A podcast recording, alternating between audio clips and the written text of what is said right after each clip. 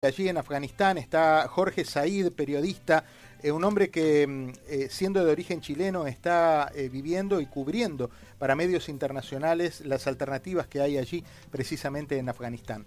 Jorge, bienvenido, gracias por atendernos, buenas noches para vos en Kabul. muchas gracias, quiero agradecer también a todo el público, a usted y dar un gran saludo a Miami, a Florida, pero no, estamos bien yo quiero, quiero que sepas, bueno, de hecho imagino que, lo sospechás, que el mundo en español se está enterando en gran medida de todo lo que sucede a través de tus relatos, tus relatos que te tienen casi sin pegar un ojo, porque en realidad eh, estás eh, permanentemente cubriendo para uno u otro medio y, es muy importante el trabajo que estás haciendo, Jorge.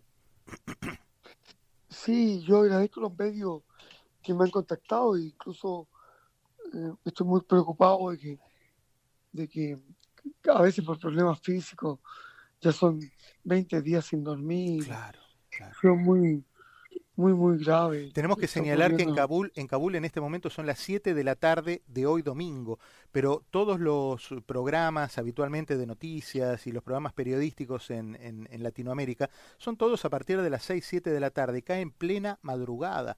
Entonces, eh, claro, es un 24 por 7 el que, está, el que estás viviendo, Jorge. Sí, y ha sido un poquito largo. Eh, les quiero decir una cosa. Yo acabo de salir en un escape que se produjo ayer con la bomba. Acabo de salir de, con aviones españoles hacia la base de Torrejón, entonces ya no estoy en Kabul. Ya no estás en Kabul. Ah, has podido salir.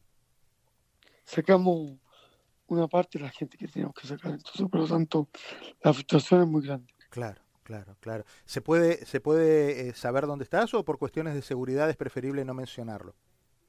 Es que, ah, claro, justamente, hay un montón de problemas de seguridad. No, ok, no hay problema. Eh, debido a que no, los teléfonos nuestros están intervenidos y claro. ha habido un poco de de cosas. Ningún problema. Lo, lo, importante y lo fundamental es que estás bien. Eh, ¿Qué has podido ver en los últimos días donde aquí las noticias que llegaban a través de los atentados, este hombre que, que se inmoló allí eh, cerca del aeropuerto, en el aeropuerto, que se llevó la vida de 13 americanos, de más de 180 eh, afganos? ¿cómo, ¿Cómo es el clima a horas prácticamente de que se cumpla este plazo eh, de, de, retirada que ha planteado el gobierno de Estados Unidos. Eh, es muy cierto lo que dice, es verdad. Yo tampoco me lo imaginaba así, si no, no hubiera estado. Pero se nos complicó a nosotros, a todo el mundo, a los que estaban haciendo periodismo, estaban haciendo otras cosas. Y yo tuve como esa, esa idea delante, lo diría ahí, y una ciudad llena de vida, con mucha gente, con mucho temor, horror, odio. Y luego, como que esto ocurrió demasiado rápido. No hubo ninguna opción.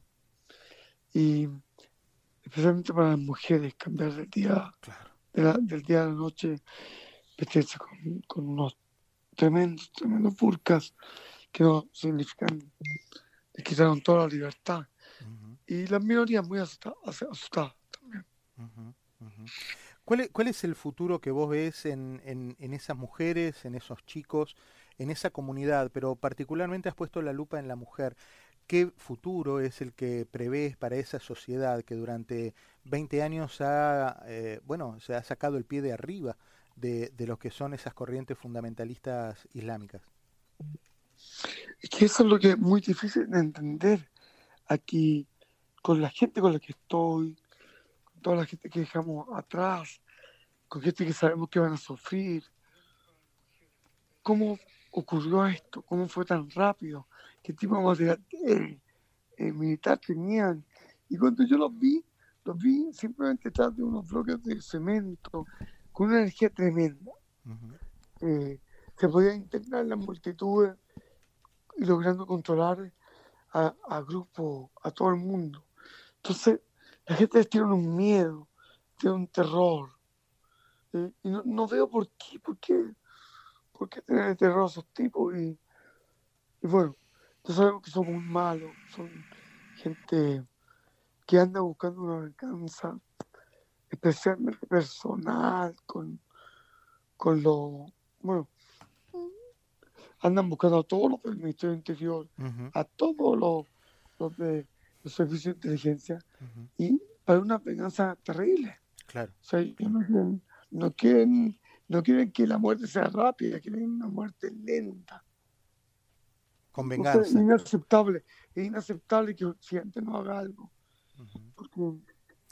Eh, ¿Has tomado contacto o has sabido de algunas personas que hayan estado en esa, en esa lista de colaboradores que el gobierno de Estados Unidos negoció con el talibán con la intención de que, bueno, pudieran ser rescatados en ese, en ese plan de negociación de ayúdame a sacar a esta gente de ahí y, y, y, bueno, tienen en este momento un futuro incierto. Por sí, eh, claro, porque eh, obviamente como uno está en un hotel por tanto tiempo, claro.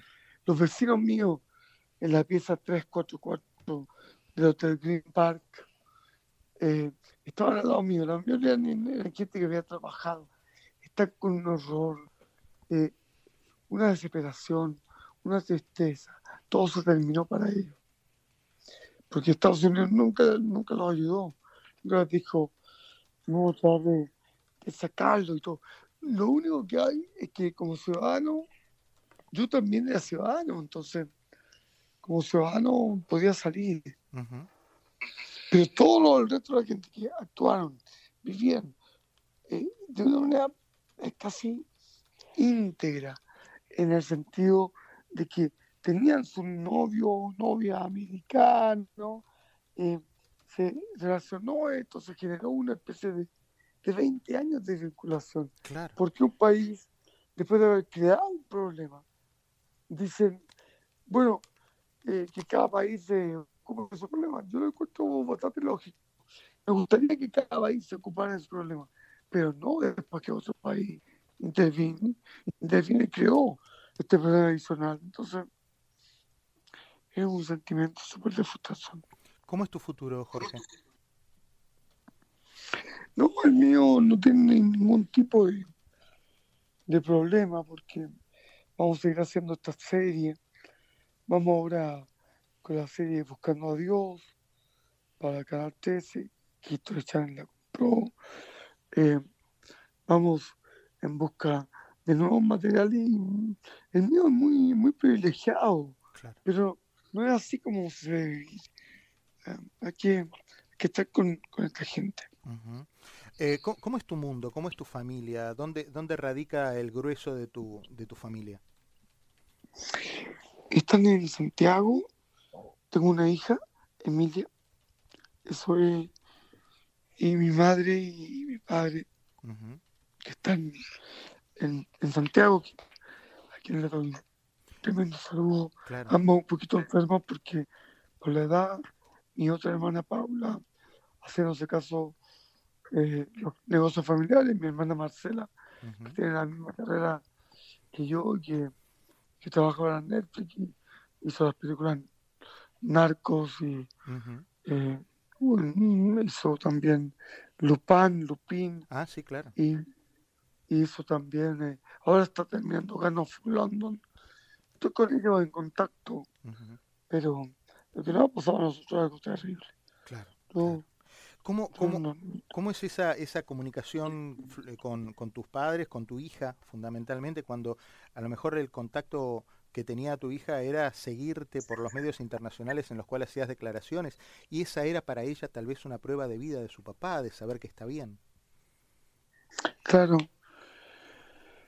Ha sido bien, bien poquita porque estamos con muchos problemas de seguridad ellos ya saben dónde estamos. Hemos logrado sacar un material increíble, pero el material no está, no está a salvo. Lo quieren y lo van a venir a buscar. Entonces lo vamos a volver a esconder. ¿Qué, ¿Qué pensás vos cuando se escucha que el brazo violento del talibán es tan extenso como el lugar donde uno se esconda? Esto es si es en Kabul, en Kabul, si es en un país eh, lindero allí, o si es en la otra punta del planeta, también allí llega el brazo violento del talibán. ¿Eso, eso es así? Sí, sí porque los brazos de ellos son muy largos. Eh, están en cualquier parte, están aquí, obviamente están en Francia, en Alemania, eh, en Inglaterra, en todos estos países están muy presentes, muy activos. Yo no sé cómo, cómo el mundo nunca se preparó para lo que venía. Ellos sabían, los informes de inteligencia eran muy claros. Y cuando se despiertan en Estados Unidos con esta historia del COVID y Biden, y Biden decide continuar toda una buena estrategia de, Trump. ¿Para qué? ¿Por qué lo hizo? ¿Cómo el hombre no tiene un, sexto sentido o algo? Lo hizo porque dijo, bueno, estamos ahí mucho, hace mucho tiempo, queremos terminar eso, pero que no, no se había dado cuenta que eh, no se podía salir así nomás. Lo mismo, el mismo problema lo repiten en cada vez que intervienen en algún país. Nunca tienen plan de salida. Solamente entran arrasando y haciendo todo un montón de cosas sin ninguna solución para lo que viene después. Y cuando viene después es donde están ellos más fuertes que nunca. ¿Tú te imaginas hoy día los talibanes con, ayer capturaban 40 helicópteros, 200 tanques, cada uno de sus helicópteros y tanques. Mira, me hablaba un tipo que costaba más de mil millones de dólares. eh, y eso no es nada de todo lo que capturaron ellos. El otro día se veían imágenes precisamente de, esto que estás mencionando, que eran eh, eh, militantes o, bueno, miembros del grupo talibán eh, haciendo prácticas con un equipamiento que claramente no conocen, practicando con helicópteros que, como vos señalás, de, miles de millones de dólares y un equipamiento costosísimo para el cual ellos no están preparados. Y, que les ha quedado ahí, que les ha quedado como material residual al, ejército eh, americano, y que ahora eh, están allí a disposición, a merced de, las maldades que tengan imaginadas en el mundo talibán. Eh, ¿Eso te preocupa, te asusta? Sobre todo me, preocupa el rol de China y, de Pakistán. Tan turbio un rol como el chino que están teniendo negociaciones y están nombrando embajadores, talibán y todo eso. Eh, China es un poder mundial, o sea, hoy día sí es un poder mundial, hay dos nomás, son China y Estados Unidos. Y luego si hablamos de, en términos de poderes regionales, obviamente Pakistán es el tercero, el cuarto. Y se le va a entregar a esa gente que, son, que apoyan a todo. Por supuesto que Talibán eh, eh tiene, y ya le pidió a Pakistán los pilotos para esos aviones. Por supuesto que los tienen. Entonces, pues más cosas que hagan, si, ojalá no. Si la historia hubiera sido. Si la historia hubiera sido diferente, si, si hubiera podido, si hubiéramos podido o si pudiéramos ahora mágicamente volver a ese día en el que, en, el que se decidió poner eh, plazo para la salida eh, y, ese día no hubiera existido. Si las cosas estuvieran en este status quo en el que se mantenía, con los ojos puestos en una salida sin duda mucho más organizada. ¿Cómo, en, qué punto de todas estos, de estas dos semanas vos te pararías para tratar de cambiar el destino eh, de los hechos? ¿Y cómo lo hubieras hecho? Es que, es que fue justamente hace, te voy a comentar que fue hace 10 días nomás. por porque yo me encontraba el día domingo pasado haciendo una entrevista con el director nacional de la televisión. Me interesaba mucho una chica que había, que era la presentadora, sabía yo que había sido responsable de guerra, y en el momento de la entrevista nos dicen, oye, hay algo raro, se, se, está, se están tomando el país. Bueno, yo decidí, en vez de ir hacia la comunidad chiita, porque estaban celebrando su grande día del del, eh, de la Achura, sí, no, cambiamos rumbo, vámonos al aeropuerto. Digo al aeropuerto, súper acelerado, con cámara y todo, y me meto a grabar en el aeropuerto. Eh, obviamente, inmediatamente nos arrestaron. Y ahí los militares empiezan a contar, eh, Jorge, parece que estaba algo muy malo pasando. Me dicen, sale de aquí. En un momento ellos se fueron, al tiro, entregando todo. Oye, pero resisten. No, nadie resiste. Y, ahí me llama el productor, me llama toda la gente. Que, y yo me encuentro en el medio del aeropuerto, solo, solo, solo, tratando de fotografiar para allá, para acá, y me voy. Me voy porque, porque estaba a dos kilómetros, dos kilómetros muy rápido.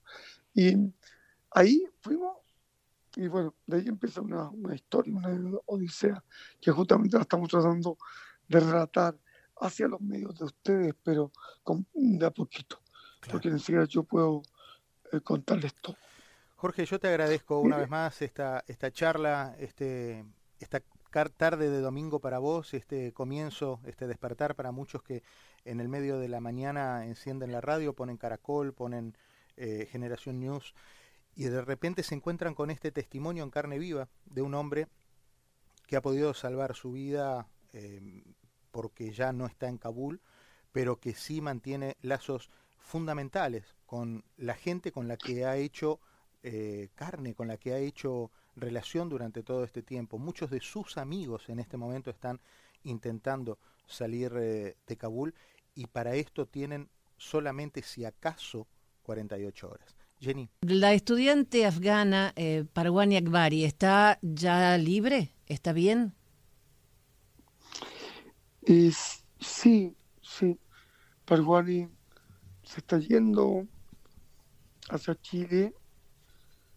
Eh, está muy, muy obviamente, como estaba en shock, como todo el mundo, y no puedo sacar a su familia, no puedo sacar a nadie. Hay que recordar que nosotros dejamos gente atrás. No somos, no somos gente que, que logró una, un triunfo. Se nos quedaron personas, mujeres. Y por eso que yo le pido ayuda a la comunidad internacional. Tengo las listas, pero obviamente hay muchos problemas de seguridad. Dejamos gente y no estamos contentos. Le preguntaba esto a Jorge porque es una estudiante afgana con familia en Chile que él ha ayudado muchísimo. Por eso le preguntaba si esta muchacha de 19 años está bien. Y me alegra saberlo. Hay, hay muchas historias que se van a ir conociendo. Lo, lo, que ocurre es que como tenemos muchos militares acá alrededor, o sea, ahora frente mío, no podemos entregar tanta información. No, no, está bien, está bien, está bien. Eh, Jorge, de vuelta, muchas, muchas gracias. Te mando un abrazo fuerte. Me quedo con esta frase que pasó, eh, pasó tal vez inadvertida, pero que me llegó profundamente.